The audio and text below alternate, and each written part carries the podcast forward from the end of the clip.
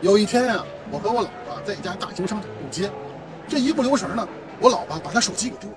哎呀！她仔细想了想，怀疑是刚才在一家服装店试衣服的时候啊，她手机就放在台子上，就被小偷啊顺手牵羊。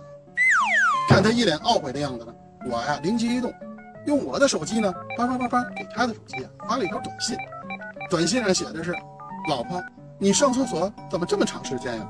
我打你电话一直不在服务区。”孩子快下学了，我得赶紧去接他。我先走了。